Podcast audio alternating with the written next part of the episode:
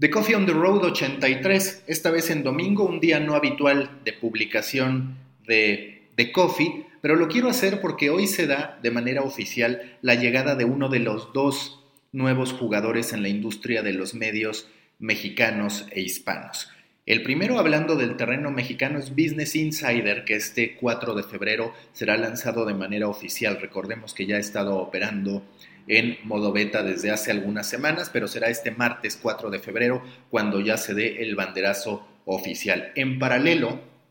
moveré la publicación del episodio tradicional de The Coffee de todos los lunes al martes para salir exactamente el mismo día en que Business Insider aterriza en México. En ese episodio les presentaré una plática que tuve con Manuel Rivera, quien fuera CEO de Grupo Expansión, también cofundador de iniciativas como Love for All, que buscaba el empoderamiento de las distintas comunidades LGBT a través de la organización de eventos, festivales y demás experiencias, así como de Tumu, que tiene semejanza con Love for All en términos de buscar generar comunidad, de buscar atacar un nicho, en este caso el del empoderamiento de las mujeres adolescentes y el de la aportación de información para los padres de familia. Ahora, el segundo jugador, que es el que ve la luz hoy, es Latin Oz, esta plataforma promovida por Carlos Loret de Mola unos días, unas semanas después de su salida de Televisa, que cuenta no solamente con Carlos Loret de Mola, sino también con otras figuras muy reconocidas tanto para la audiencia mexicana como para la audiencia hispana. Estoy hablando de Luis García, quien será el responsable de encabezar o de ser la imagen de la cobertura deportiva que ahí se realice. Galilea Montijo, que de acuerdo a lo que publica estará entrevistando a distintas celebridades, a distintas personalidades del mundo del espectáculo y además generando contenido en torno a historias exitosas de latinos en Estados Unidos. Ya se anticipa que Galilea Montijo estará entrevistando a Verónica Castro próximamente en uno de los primeros contenidos estelares de Latin Oz. Está también Broso, que recordemos su salida de Aire Libre, un programa radiofónico por falta de presupuesto, ahora aterriza también en Latinos, además del propio Loret de Mola que estará generando una videocolumna y una adición que es la de Bárbara de Regil, esta influencer que genera mucha polémica en ocasiones por sus declaraciones, pero que ha logrado impactar no solamente a una gran cantidad de audiencia en Twitter e Instagram, sino incluso a generación Z a través de TikTok, donde ya tiene más de 800 mil seguidores, algo que prácticamente ninguna celebridad en México puede presumir. ¿De qué va Latinos? Como se los comentaba, el foco son los latinos en una videocolumna, su primera videocolumna, Loret de Mola menciona que uno de los focos centrales serán las elecciones en Estados Unidos por la natural implicación y el natural interés que tiene en la audiencia hispana, tanto la posible reelección de Trump como si no, cuál será el candidato demócrata que terminen apoyando los hispanos. De hecho, uno de los grandes temas a este respecto es la fragmentación de opiniones entre los propios hispanos respecto a quién tendría que ser el candidato demócrata para buscar acabar con la presidencia de Donald Trump en sus intentos de elección. A la fecha, ¿qué tiene Latinos? Ya publicó su sitio, ya lo habilitó, aún presenta una serie de fallas típicas del primer día de operaciones. Mucho del protagonismo se los llevan las personas que ya les mencioné. Las secciones con las que cuenta, la principal, elección 2020, una sección tal cual que se llama Estados Unidos, otra sección tal cual que se llama México, una más Latinoamérica, mundo, economía, deportes, entretenimiento y estilo de vida. Ya también presentan la alternativa para poder descargar la aplicación de Latin OS solo en el caso de usuarios con dispositivos Android. De momento no hay mucho que destacar respecto a lo que se ve en el sitio web, sí se puede entender el approach que tendrán, sí se puede entender el foco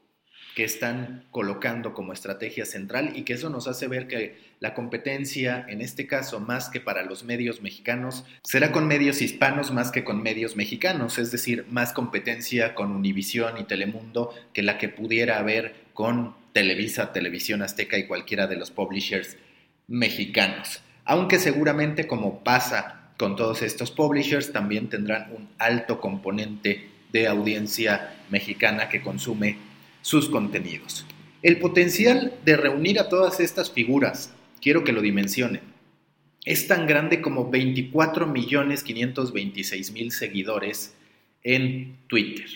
Entre ellos, Loret de Mola con 8.2 millones de seguidores, Broso con 6.2 millones, Galilea Montijo con 7.4, Luis García con 2.4 y Bárbara de Regil, que en esta plataforma es la más baja con 326 mil followers. Si bien no significa que estas plataformas sean propiedad de Latinos, por lo que no todo el tiempo se estará generando contenido al respecto, si habla del sólido impacto que puede tener Latinos en su lanzamiento. Aún haría falta también evaluar cuántos de los seguidores de todos estos personajes son hispanos y cuántos mexicanos, pero recordar que independientemente de que el foco es Estados Unidos, se puede generar monetización también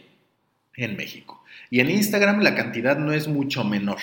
Aparece Bárbara de Regil con 5.3 millones, Galilea Montijo con todavía 2.1 millones más, es decir, 7.4 millones, Broso con 351 mil followers, Carlos Loret con 358 mil followers y García Posti, es decir, Luis García, con 935 mil followers, para dar un total de 14.3 millones de followers en Instagram otra cantidad que compite de manera muy fuerte o supera en la grandísima mayoría de los casos a los distintos medios, otra vez haciendo esta anotación respecto a que se trata de plataformas personales. Y lo que también sabemos que Instagram para referir tráfico no es una plataforma que funcione por la limitante que tiene en la publicación de links, lo que sí puede acelerar es el crecimiento de Latin OS en esas plataformas, que de hecho si nosotros nos vamos a Facebook, vemos una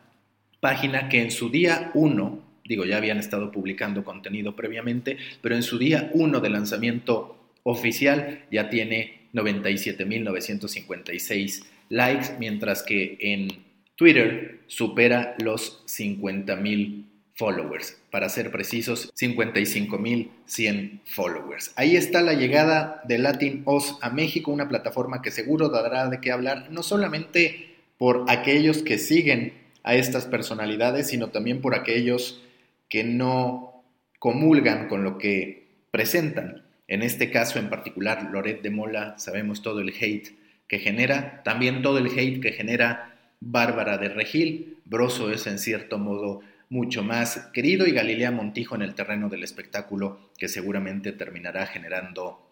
atracción. Como cierre simplemente me faltaba decirles Latinos en Instagram nace con 31.500 followers, así que ahí está este jugador latino, este jugador hispano que habla de generar información para ti. Ese es el eslogan. Nos escuchamos el lunes con otro episodio de On the Road y el martes con este episodio entrevistando a Manuel Rivera, quien trae Business Insider a México. Recuerden que los espero en Proyecto Morona, grupo en Facebook para pequeños creadores de grandes ideas, en el company page de Story Baker en LinkedIn, en el canal de The Coffee Podcast en Telegram y también los invito a suscribirse a mi newsletter sobre medios que enviaré este martes en paralelo con el lanzamiento del podcast de Muffin. Ahí los espero.